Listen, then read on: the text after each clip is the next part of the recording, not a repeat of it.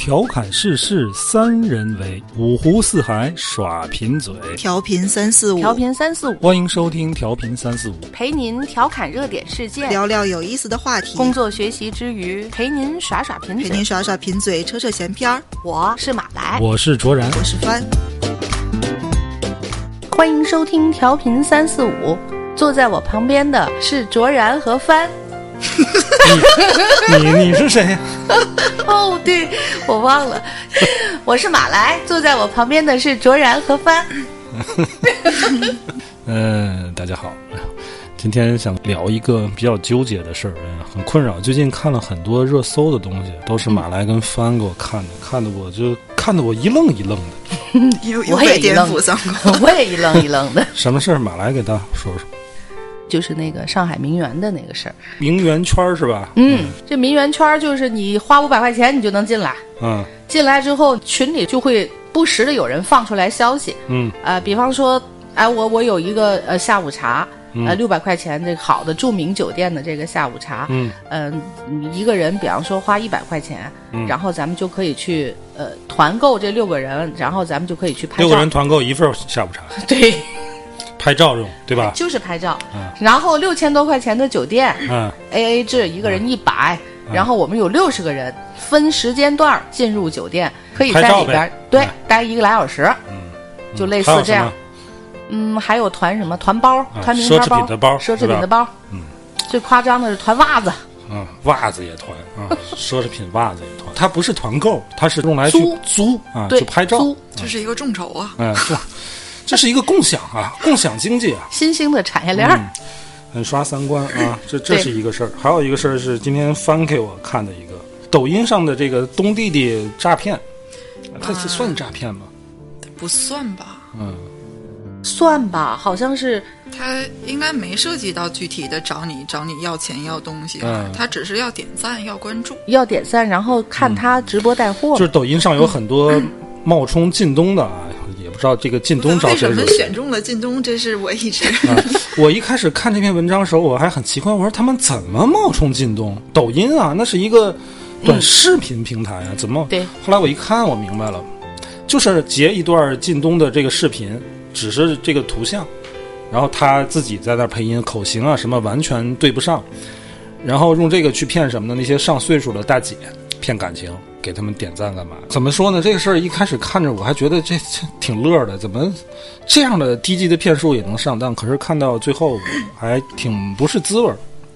这些大概得有六十岁上下的大姐啊，真是付出真情实感。嗯嗯，给那些骗子的留言，你看完之后很心酸啊。这么两件事儿，嗯、然后我前两天啊，我也看了一个是什么事儿呢？这事儿也有段时间了。杨超越啊，在一个综艺上吧，他说不想谈恋爱，只想赚钱。这话他也不是头一次说了，他他经常这么 这么说。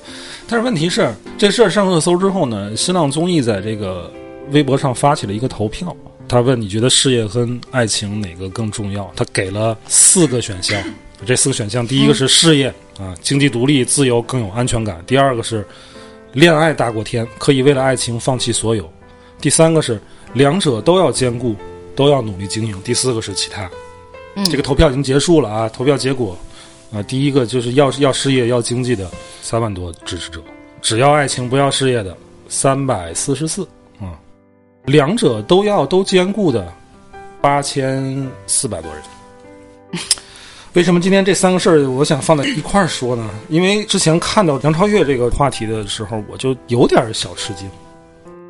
你说这个投票吧，你要说就是只有两个选项，啊，二选一，事业还是要爱情？多数人去选事业，我觉得没毛病，是对吧？问题人家明明有另外一个选项，就是两者都兼顾，皆可得都要努力的经营。是在这种情况下，仍然是只要这个事业还是压倒性的三万多，而且我看这条微博下边留言基本上都是女孩儿，哦，都是女孩子，对态度非常坚定啊，就要什么爱情？嗯，对，就是通过这三件事儿啊，我就想，你看，一个是就翻给我看那个，就是那些五六十岁的大姐，对，作为一个女人，她的情感一辈子没有得到寄托，他宁愿把这样的情感去给一个骗子，你看了之后很让人心酸啊。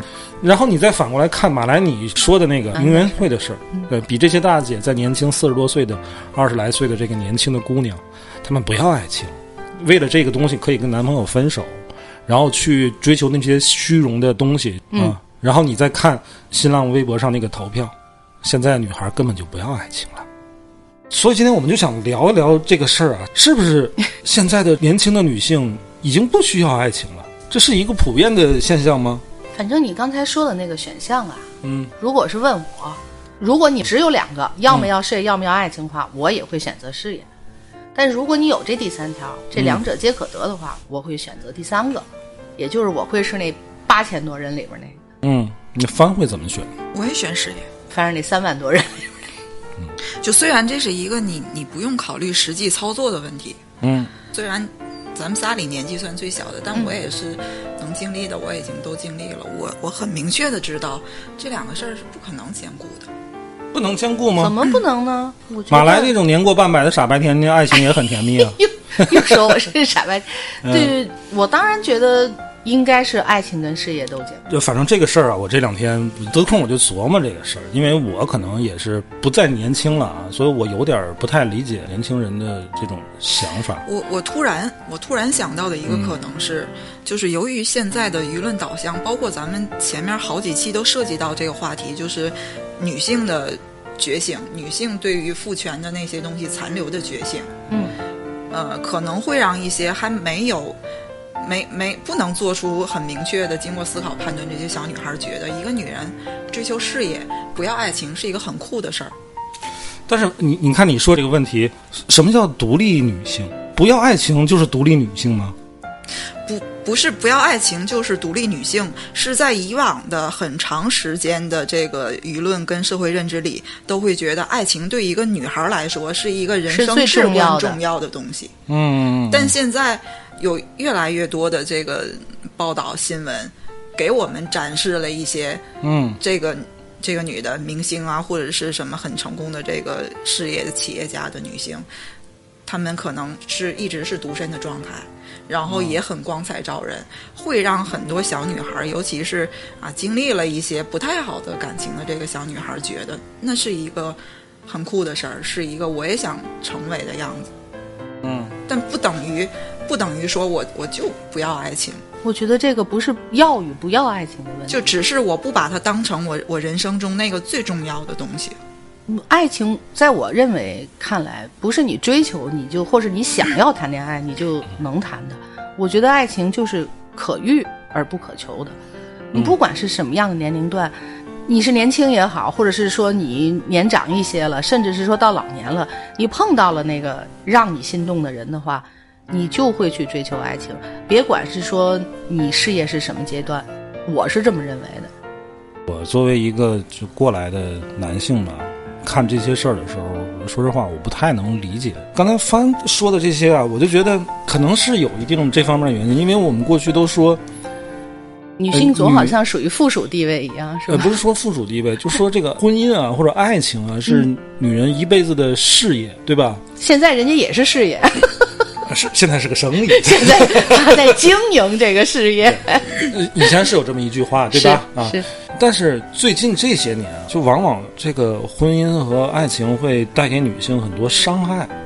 嗯一些不好的婚姻、不好的感情会带给女性伤害。另外一个，从生存层面、从生活质量方面，女性对婚姻的依赖也越来越小，对吧？它不像过去女性结婚、嫁人，很大程度上是为了生存。现在独立女性她自己有工作能力，自己能挣钱，在这方面她对婚姻的依赖是越来越小了。但是这里边有一个问题，婚姻啊，它不等于爱情。如果这个选择是事业和婚姻，你说多数女孩子选这个事业，我觉得没问题啊，不要婚姻，我觉得没问题。婚姻它是一种社会制度，你可以不选择婚姻这种两性关系，你可以不选择，这是你的生活方式。但是我觉得爱情作为人的一种感情，它是每个人都应该有的吧？难道真的有人他真的不需要这种感情吗？另外还有一个，我们现在有很多的媒体啊、文章啊，包括一些文学作品，他们在关注女性的生存状况，他们会报道一些女性遭遇家庭暴力，呃遭遇渣男。当然，这些问题值得关注啊。还有一些这个影视作品，它直接去树立一个大女主的形象，一种女性的崛起、女力的觉醒，甚至在我们一些通俗的一些文化上去调侃男性，然后说什么直男癌这类的东西，烘托女性的这种情商啊、智商各方面的优势。这类文章我我们很多见吧，这类类的作品。所以我觉得，在某种程度上，是不是女性解放的有些地方被媒体渲染的有点矫枉过正？你是说是被过度渲染了这种这种对状态、这种情绪是是被过度渲染？我不相信这个调查是代表全所有的部所有这个年轻女性的，那肯定不会但是它肯定是一种一种现象，哎或者一种一种一种趋势。其实刚才咱们说到这个，就说这个上海名媛的这个事儿，实际上现在也不光说是女性啊，男孩子也是如此啊。也就是说，现在这种社会上风气中对这种消费主义的这个那个过度的这个崇尚，不光是在年轻女孩当中，然后我就看到过有这么一个，就是男生们他们会拼团去出游，比方说四千三百块钱一个人，三天，呃，行程、住宿、穿衣、拍摄全包。干什么呢？就帮这个男孩打造这个形象，打造什么形象？高富帅呀、就发朋友圈呗，对呀、就是为了那不就这个。PUA 吗？你你刚才说那个名媛不也是 PUA 吗？我真的之前啊，在看到这篇，因为这篇文章最近就是不特别热嘛，在看这个之前，其实知道网上就有什么三十八块八给你 P 各种朋友圈，你可以晒的这种图什么的。就我们今天不是说想聊什么虚荣不虚，我觉得虚荣心啊，这些物质追求啊，每个人都有别人。的刚才还开玩笑说这个，你看那有些小女孩，那小时候想嫁什么人啊？卖爆米花的，嫁那个崩爆米花的，你觉得很可爱是吧？这个这个想法，哎呀，就是物质，物质，太物质了。绝对物质，是不是？你拿大人的这个眼光看，哎，这个小孩说长大嫁这个崩爆米花的，这多可爱，就是为了吃童言无忌、啊。在他的价值观里，那就是最实惠的东西。对，在放在小孩那就是物质，那就是攀比，对，对不对？你想想，你小时候门口来崩崩那个崩爆米花的，人家不吆喝，对吧？对到你们小区楼下，人也不吆喝，直接有动直接嘣，先崩一锅，然后哎呀，崩爆米花都来了，然后你就得缠着你妈，妈，我在崩爆米花，你们，我看你像个爆米花，崩什么崩？拿那么多钱，拿拿那么多粮食给你，完了，你瘪茄子，对吧？臊眉打眼的就就就回来，得不到的，得不到就就在骚动。然后你，然后你看见你们院儿其他的这个小表啊，不是小表，其他的小朋友，对吧？拿着盆儿端着锅啊，有大米的有这么多有玉米有棒粒儿的棒棒子粒儿的，人家去排队去羡慕死人有我没有，你，你是不是羡慕嫉妒恨，对吧？你是不是想我将来我就我就我就嫁给一个 崩爆米花的，我就不给你们崩，哎对不对？这是不是物质？对，你从小人就有这种物质这种欲望和需对对对需求，男的也是啊，对吧？你看，我记得小时候我弟嗯啊，那阵儿他还很小。过去那个九十年代有一个呃香港啊、台湾的热播连续剧叫《昨夜星辰》，啊，昨夜的昨夜的星辰，里边有个女主角叫邱素云，啊，邱多好素云呀！啊，怎么了？你弟弟喜欢我弟从小就是长大就要娶邱素云，励志要娶，从小就看脸，对吧？现在男的不看脸吗？对，男所以啊，你看男的从小就看脸，女的从小从小想要就物质。哦，你你你 这都是人的天性，是啊这两个例子这本来举得好。本来为没什么，但是这个东西就是过度的话还是这么过的话，我就觉得我真的不太敢相信。真的，这个社会这个时代不需要爱情了吗？人们都说爱情它是个奢侈品的话，它到底是不是个奢侈品？那奢侈在哪？我还强调我那个观点，所谓奢侈啊，咱们就是拿我的这个认知上讲，奢侈是什么？特别贵，你买不起，称之为奢侈。我觉得对于爱情来讲，它就是可遇不可求，它不是你追求就能有，不是你想有就能有，更别提说你爱情不是你想有，想有就能有。不是这么唱的，你一天乱唱。我就是觉得可遇不可求。你就说帆现在，你不信你问帆，你说帆现在他说了，我不我我我我可以不要爱情，我可以去只是追求事业。但是现在如果他碰到让他心动的那个男生呢，他一定还是会陷就是入爱情。你觉得你还有可能，或者是你期望还再次能遇到让你心动的人吗？嗯，我有啊，我我从来也没放弃过这件事儿，就是有好多人会跟我聊，嗯啊，你说是不是还是得找一个？我我从来也没说过我不找了，我后半辈子就就也不打算结婚，也不打算再谈什么姑娘，我从来也没有这么说过。我一直说的就是 这个事儿我不强求，嗯，就是有就有，没有我也觉得没有什么。挺正常，能接受。就是你不排斥他，但是他这个事儿的重要程度是不在你的这个，对它嗯，它不是我的必需品，不不是我生活的一个必要条件。你看现在可能翻的这种想法，就代表有大多数大不能说咱不能说大多数啊，一部分就就是是有有相当一部分女性的这种想法。你知道我为什么说大多数吗？就因为我是是大多数吗嗯，我身边特别多，就是比翻小的，嗯呃，跟翻同龄的，甚至比翻大的，就是现在处于就就是尤还是其是我们这单身的这个种三十岁，真的很会比较多容易有这种想法。嗯很多，就是 我不反不会去抵触，但是我也不会努力的去追求，嗯比较安之若素这么一个状态。对于现在这种、呃单身的状态，也挺享受的，该享受也挺享受的。所以我还是觉得，就是没碰上嘛。碰到那个人的话，帆，我经常跟帆说，是吧？我说你一定要嫁给爱情。嗯，你说这话太轻松了。不是什么碰不碰的，你看翻这玩社交软件这么长时间，不也没碰？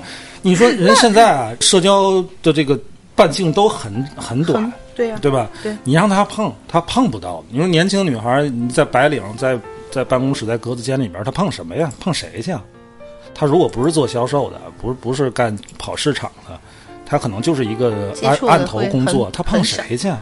这是一方面因素。我在想，是不是这个现在生活压力啊太大了，生存是一件很不容易的事。嗯，咱上一期聊到过中国网民这个收入结构，对吧？主力上网的这个收入并不高，但是你看那个那个投票结果，让你看上去好像哎，这都是一些女强人啊啊，很有事业心啊的嗯女强人啊啊，都很有啊。都在搞搞事业啊。嗯但实际情况你再想想，其实并不是说她事业多成功多优秀，她才选那个东西。我觉得啊很多是她有很大的这个生存压力，没有空闲让她去想其他的东西。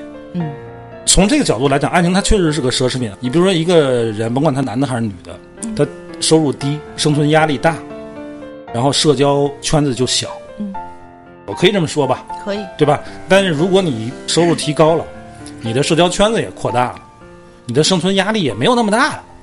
这个时候，是不是你被压压制的情感诉求就会被释放出来很多？不，我觉得你这个收入提高了，并不等同于你生存压力就小呀。你收入高，在咱们现在这个社会层面来讲，你收入高了，嗯，比你以前高了，是不是意味着你要承担更多的工作量，投入更多的精力，才、才能去对对对吧？对对对。他不可能因为这些他就能去，我有空闲时间了，我去，哎呀，我要享受爱情，我要我要去多交交往朋友，不可能的。反而是因为，就像你上次在节目中告诉 告诉我，我挺震惊的那个数据，你越是忙的人，对吧？越是什么呃，你的职位或是你的这个越高的这个白领们，他哪里有时间上网啊？对对对，对，有可能他之前是九六五，然后月收入 五千块钱，现在他挣一万了，他天天天九九六或者九九七了，对吧？更没时间了更没有时。间了。哎，是这个是这个问题啊，但是，哎，怎么那怎么办呢？这这事咱们聊不下去了，没有办法解决这个这但。就算就算这个人，呃，高收入，而且他的工作也没有饱和到那个程度，嗯仍然有比较自由的时间，然后收入也还可以，生活的很不错。在这个时候，我会觉得也未必就要追求什么爱情和什么情感上的问题，就是嗯你你自由到那个程度，你财务上就时间上都相对自由到那个程度的时候，你能追求的东西太多了，能让你快乐的东西太多了。不一定非要爱情。对呀、嗯你你知道，我会觉得我自己是这样的，就是就是现在这个世界太快了，大家都有一种啊，我们互相有好感，嗯。然后就是很默契的在一起，然后又不动声色的就分开，这是一个很平常的事儿。那那说的叫跟小说你就是你说那个是爱情不是爱情吗？我我觉得嗯也没有什么结论，就是就是大家开心就在一起，不开心就算了，我们不要做任何就是挣扎跟折磨的事儿。嗯，但是你不能不能因为这样就说那不是爱情。爱情，爱情，反正爱情在你眼里是是是个什么东西？我其实认为，就爱情就是一个谎言，就是一个人类最大的谎言。你看，但是，傻半天快，他认为爱情是谎言。但是你拿它没有办法。我就是虽然我 历史语言，历史上有无数的科学的研究能证明，你爱情的那个瞬间，你是分泌这个还是产生那个，就就都能用什么科学去论证出来的啊、也能说服我。但但你必须得承认，那就是你控制不住的感情。所以，所以爱情，我觉得它就是一个谎言，但你拿它，你无可奈何，你你抗拒不了它。嗯，所以，所以我对爱情是没有结论的。我我从来也不会说我相信他，我不相信他，我必须有他，我我可以没有他。我觉得说这都没有意义。嗯嗯，所以就是爱情在翻的这个世界里边，它不在这个重要事项的排列排列范围之内，对吧？呃，有的有，没有就无所谓。但是我知道这个马来肯定不是这样。我我你看这一怎么说？脸幸福的笑容。不是不是，你我在想啊，以我现在的年龄，跟我的生活阅历和生活经历来讲，我对于爱情的认知是什么呢？就是就像帆说的，当彼此跟你跟一个异性你互相产生好感，在一起甜蜜交往那阶段，就是你感觉到的，就是咱们现在。普通意义上大家理解的那个爱情，你很开心，你很兴奋，你那个时候你恨不得每天二十四小时都跟这个人在一起，你做的任何一个事都想和这个人分享。那个阶段我们就是常说的陷入了爱情。那么随之而来，可能咱们正常来理解啊，就是会步入婚姻，对吧？就肯定你要跟你爱的人去结结结婚，结婚之后就开始了，呃，平平淡淡、琐碎，甚至是说一地鸡毛的这样的日子，对吧？共同抚育孩子、照顾老人，或等等等等，你还要工作，还要什么？就是现在所有人大家都觉得，就你刚才说的，觉得生活压力无敌之重的这个现实，即使是我们那个年龄段，也会存在这样的一个过往。那个时候有爱情吗，顾不上，我认为啊，想不起来爱情。你每天就是沉浸在你日复一日这样的日常生活、日常工作当中，你想不起来什么爱情，哪里有爱情？可能这样回过头来才能说有一个词大家都听过“七年之痒”，啊，为什么？是因为你已经经历了这么琐碎的日子之后，你发现你曾经啊很爱的那个人怎么变成这样了啊？怎么变成那样了？其实你那一刻在对方眼里，你也是变了的。你也是变了的。那那个时候就可能咱们总说啊，就可能容易你爱上另外一个人，然后你又陷入了这样一轮过程当中。我觉得那个是一个最波动的那样的一个过程。之后，当孩子成年了，慢慢稳定了，嗯、我们也逐渐逐渐变老的时候，我现在觉得，你仿佛又能感受到爱，感受到爱情，是为什么呢？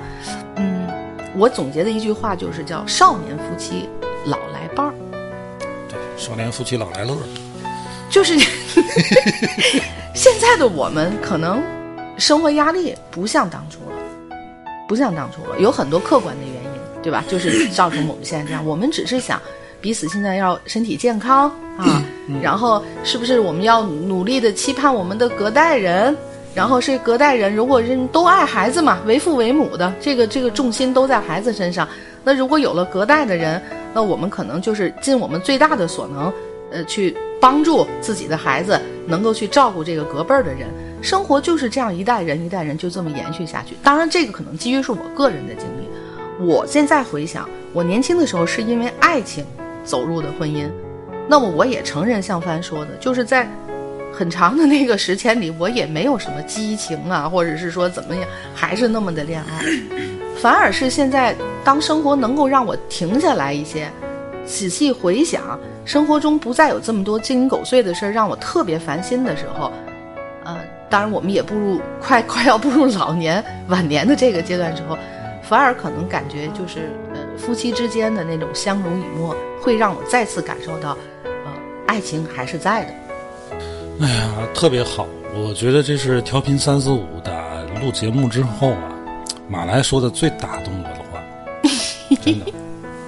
我 不是哦，我以前说了那么多都不好我，不是说不好，说最打动我啊，真的很打动我啊，就是 让你有向往了，对吧？我不是有向往，让我有有感慨。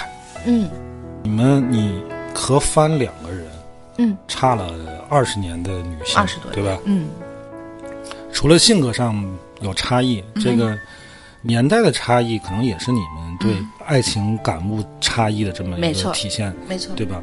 我我想，可能你在二十年前，你在翻这个年龄的时候，嗯可能你也没有这样的感受吧？嗯，那个时候整个社会上的这个风气啊、现象啊、感受的压力跟现在都是不一样。嗯没有那么多的接触到这么多的信息，就树立成的这个观念呢，还是比较单一。嗯外界的诱惑呢，也没有那么大。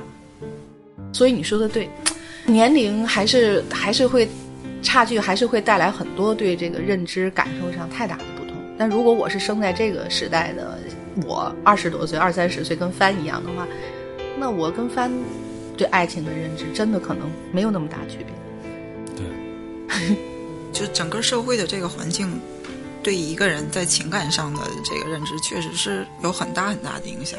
嗯嗯，我我我是一个整体表现很理性的人，嗯，就包括我是不紧张啊，还是还是我放下感情巨快啊看，起来不紧张。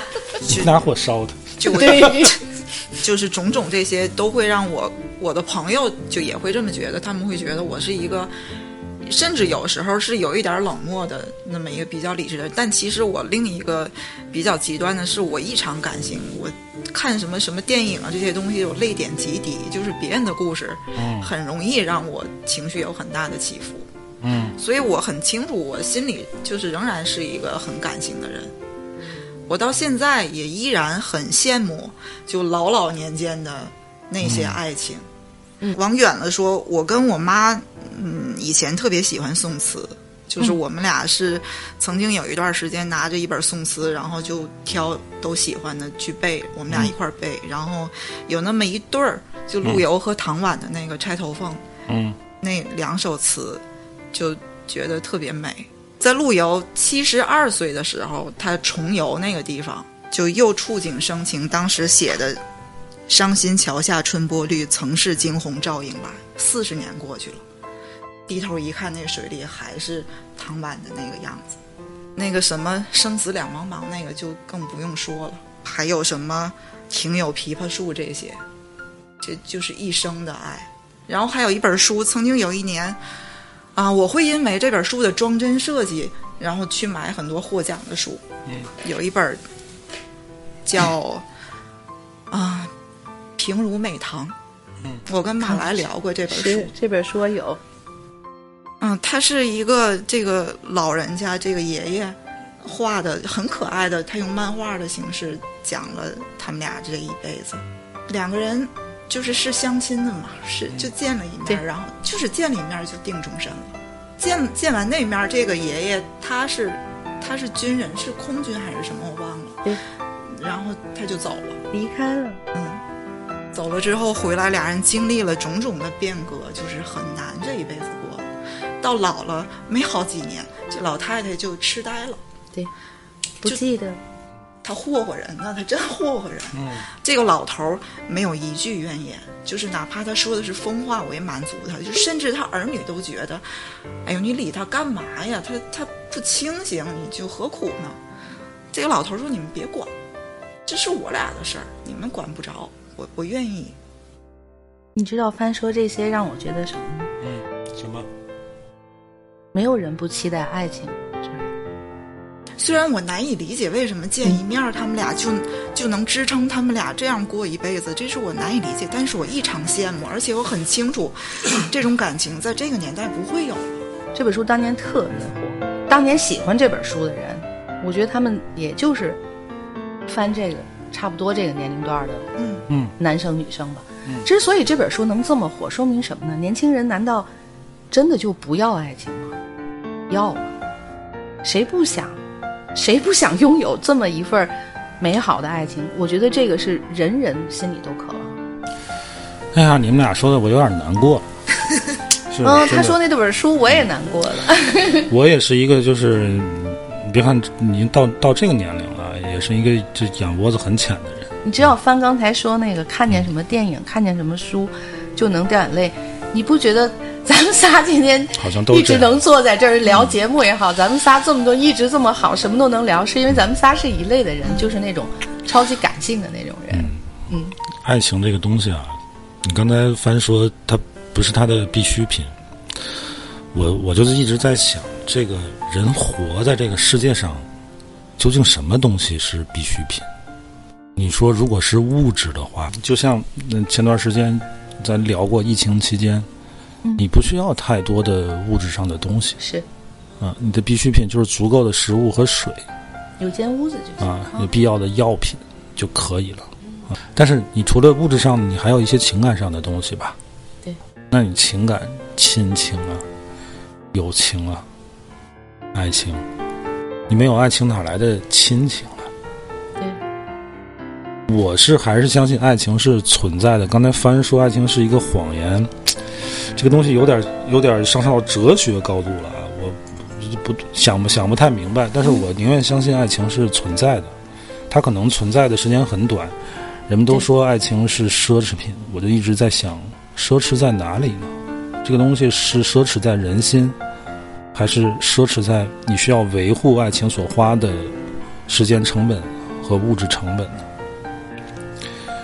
但是我我又想，如果一段爱情需要你投入很巨大的这个物质成本去维护的话，那它已经不是爱情了，嗯，对吧？嗯，我可以这么说吧，是可能我说的比较理想化一点。所以我们要要承认，爱情它其实在，但是它可能很短暂，它可能在你们俩刚认，就像马来你刚才那说的，一开始有，人到中年被一些鸡零狗碎的东西。天天去割伤你，你没有闲暇的时间去维护你们两个人的爱情，他可能那个时间他就不在了，他就走了。嗯，那等你们这个环境又改变了，嗯，岁数大了，没没有那么大的压力了，可能爱情又回来了，对吧？所以我我是相信他，他跟你的人处的外部环境和年代和时期是不一样的。嗯，所以你看。杨超越他就说：“他说，好工作不好找，但是男朋友什么时候都可以找。这话说的也没错，对吧？可是当你我就想，当你想要爱情的时候，他不一定就能来。他即便能来，你说为什么啊？我们经常看到那种爱情题材的影视作品也好，或者怎么怎么也好，它不是发生在年轻的时代，就是发生在暮年。”对吧？嗯，为什么你很少有人去描述中年的爱情吧？少，它太不美好了，是不是？可能少哈。为什么？就因为你没有其他的羁绊啊！你年轻小孩儿上学的时候，经常会产生那种非常纯挚的爱情，为什么呢？因为他还没完全进入社会啊！你校园里的爱情多纯粹啊！嗯，你到老了，风花雪月都看透之后呢，那个爱情可能又更更透彻了，对吧？对嗯，所以就是你，你杨超越，你是你说你随时都可以找男朋友，可是当你，哎，怎么说呢？十几岁当学生的时候，情窦初开那个感觉，跟你二十多岁 两个人情投意合、怦然心动感觉是不一样的。肯定不一样。你错过那个就没有，他不会再来啊！是你。十几岁、二十多岁，你奋不顾身去爱一个人的时候，等你到了四十多岁，你是没有那种能力了。再也不会，你不会，你即便你爱上一个人，你也不会再有那种爱的能力了。对，错过了就是错过了。就所以刚才帆说的时候，我就突然想起来，我上学的时候，就初恋吧。嗯。那那那时候我也是一个就什么都感觉不到的这么一个一个小孩儿。就有女朋友，但是可能很多的时候会容易伤人啊，怎么样？嗯，我就记得他有一次，我我也不知道怎么就伤害到他了，他就给我写了一封信，还是托他们这个同宿舍的女生给我的。这信里其他写的什么呢我都忘了，但是就有一句话，我现在都记得。他说：“一个女人最终的归宿还是婚姻。”当时是我们就十九二十岁左右的样子。你知道我当时看到这句话我什么感受吗？吓是人呐，紧张吓。我一跳！太吓人了。我觉得这句话说的太他妈吓人了肯定是觉得害怕，他他我很害怕，肯定害怕了，我完全没往这方面想根本。就没往那上想。当然，我也从来没想过跟他分开，是但是也从来没考虑过这个事儿，弄成这样，还早，还早，吓死我！然后劝退了就。吓着了。可是我哦是这多年之后再回想起来之后，他说的没毛病吧，我就想，那个如果我这个有时光这个倒流的倒话流的话，我即便真的时光倒流回那个，可能我还会做同样的选择，对呀、我还会同样的那个时候看待那个是年轻的你那啊，个那么那么说，我会害怕。不是不是现在的你。对，不是，那个时候不懂那个爱情在哪儿，但是你不懂。可是翻回去看，如果就是有上帝视角的话，我能看见当时我拿着那个信的时候，我就觉得我小内手里拿着一份爱情，你被这个爱情吓到了，嗯，对吧？是所以为什么就是年轻的时候那个爱情你很难有完美的收场，然后你就影视作品描写的也是，最后都是错过的，都是错过的。只有到了这个你到了暮年的时候，你身体也不行了，你所剩的时间也不多了，然后你才什么都明白。你中年人走到中年那段，你又没有时间去体会它，去维护它，全是全是伤痕，全是鸡零狗碎的东西。嗯，啊，又说的沉重起来了。我我其实会觉得，你你说爱情是是奢侈品，其实是因为，就可能可能这一生过来都是这样，你的每一段感情，你都会认为那是爱情，但是每一段你也都到后来会不确定，这真的是我这一生就是那个最爱的人吗？就这是一个永远也闹不明白的事儿。就梅艳芳有一首歌叫《似是故人来》，嗯里面有一句。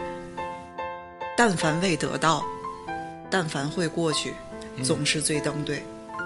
就是你你没有你你 你没有的那个东西，就就人就是这样。就是人这一生，你不可能只爱一个人，对吧？嗯，这种情况就经常会有人问你最爱的是谁啊？这个是很挑事儿。这这这 这就是一个无解的问题。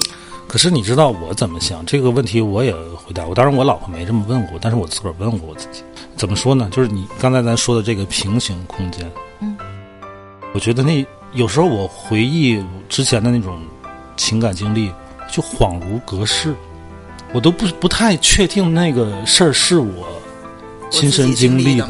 有时候我就感觉我跟我老婆是从小到大一路走过来，真的有这种感觉。我有时候看着我老婆，我觉得好像我一直是跟这个人在一起，我没有之前的那些什么这个前女友那个前女友的经历，但是明明他有，所以我宁愿就把它解释成他可能真的是发生在好几个平行世界的我，在每一个平行世界那都是在当时当时都是最爱，嗯即便它是一个很烂的感情，很纠结的、很不健康的感情。我不知道我这么说你能理解我？能明白，嗯，我真的是明白你想说的这个。刚才你就说到不同的年龄段里边，可能真的是年轻时候形容爱情的东西和我们感受爱情的机会也比较多。我是觉得翻刚才说的，他现在代表的真的是现在的社会现象啊，就是我就是现在这样，我会对爱情我保有期待，我也很认同。所以就是，爱情如果是人生的一个，它如果不是必要必需品的话，嗯，它应该是个加分项吧？嗯，我觉得你这个你这个论点说的特别好。对，对你的人生是否过得充实呃、有意不一定义，非得有，是否精彩，但是有了会很美好，会更美好，是这样。是吧？嗯可是，往往这种加分题都很难。对呀、奥数。你这样你这样一说，让我想起来，我上学的时候只要有附加题，我就从来没做过。是个有的人可能这一生他自己那个一百二十分钟之内的题他都做不完，都不会做，然后就根本就无暇去顾及那个加分项。过去为什么爱情很美好？过去的试题很简单，对呀、是，对吧？但是也有啊，像那些被建东哥哥骗了的那些嗯，那些老阿姨、老大姐们，是因为哎呀，那个文章我真的看到最开始看，我还觉得真的太搞笑了。一开始是大家都是觉得，哦天，怎么还有这么傻的人，嗯抱这种心态看到最后，我心里挺难受的，就是会心酸。就是很就是很心酸。我给大伙儿读一读一段那个大姐的被被骗感言啊，真的看到最后我就都说不出来话来了。他这篇文章是这么写的，他说他们都成了这些中老年妇女无处安放的情感寄托。很多这个评论区都是一些中老年妇女表达对东弟弟的爱慕与爱恋。你看这么说的。这个阿姨说：“弟弟，你在说什么呀？姐姐哪有那么好？姐姐只是一个上了岁数的人。沉默弟弟那么喜欢姐姐，啊，承他应该想写承蒙，哎，承蒙弟弟那么喜欢姐姐，很高兴。谢谢谢谢我的弟弟。然后还有一个写，其实姐一直在偷偷把弟弟放在心里，因为姐姐长在农村山沟沟里，脏兮兮的，姐姐所以不敢叫你当做我的亲弟弟。”很害羞。现在听到弟弟说这句话，姐姐活着大半辈子已经满足了，很心酸，嗯，真的很心酸。嗯，就是被采访的那个那个阿姨是姓黄吗？还是姓什么？她她有一段说，她说我怎么办呢？我的人、我的心、我的善、我的美，就都被他唱出去了。嗯，就是完全是这以身相许，就不知道他以为两个人两个人定了什么终身呢？嗯，所以你从这个角度，你觉得爱情还是一个加分题吗？就变成了必须一样。嗯，如果它只是一个加分题的话，这些阿姨们为什么会，呃，说出那么让人心酸的话？我觉得我我们会觉得那是一个加分的，或者是说它是一个可有可无的，是一个非必须的，是因为我们得到过。可是那些阿姨没得到过。嗯我觉得是这样。嗯他从来没所以呢所以我觉得它还是一个必须的吧，对吧？精彩的好的爱情可能是一个加分的，但是我这么说也不太对啊。我觉得就是帆说的那个有道理，从来没有得到过，得到过。嗯就因因为没经历过，所以所以爱情在这些阿姨眼里就是好的，就全是好的。嗯，然后经历这么一次，如果他们知道了这个真相的话，就就。那也缓不过来了，到这岁数经历。不再相信爱情啊，反正也没有过啊，好好惨。又想到你上次咱们节目说的这个上网人的年龄、嗯，呃学历结构啊，然后收入结构，你看看这些被骗的老阿姨、老大姐们，不是骗他们的，这个学历跟收入也不怎么样么样，所以他只在，但是你不得不说，咱们为什么刷不着那个，啊，是吗。对吗？咱们在这种所谓大一点的城市里面，一线二线城市，你看得到这种东西吗？你看不到，而且你看见了，你分分钟你都能举报，你又打幺幺零了，这个靳东是假的，你一定会这么干的。连真靳东我都不喜欢。我如果看到这个，我这反手一个举报，真的。对吧？所以说，还是跟所有的这些原因，哎，你不觉得咱们说的就跟一串连着的一样，都能串下来，嗯全都连听。不明白的就听我们上期节目。哎呀，今天话题有点不开心，嗯爱情是一个很美好的事儿，怎么被咱们聊的成这样？有点成就。嗯，去订炸鸡吧，就做完节目吃炸鸡，咱们三个开心一下。没别的事儿了。嗯，行了吧？嗯好吧，嗯，就聊到这儿吧啊，就到这儿，聊到这儿，我们三个人意犹就是感未慨因为爱情这事儿本来也也没法下什么结论，下，每个人有你每个们爱怎么着人的感受怎么。着吧。物质啊，爱情啊，大家自己去分析吧，看看自己就还更想还是要哪个。还是我们以前提到过的，希望年轻人就是在在这个年纪就应该去谈恋爱，就是去享受爱情的美好，以耍流氓为目的的去谈恋爱，不要想那么多。不要真耍流氓。是真的，我真是就这这点我跟范一样，就是你大好的年纪啊，你恋爱呀、你认真生活、认真工作啊，多好呀！相信爱，啊不要搞那些虚荣的东西，爱情？是美好的。嗯，好吧，今天就聊到这儿。今天就聊到这儿，拜拜，拜拜。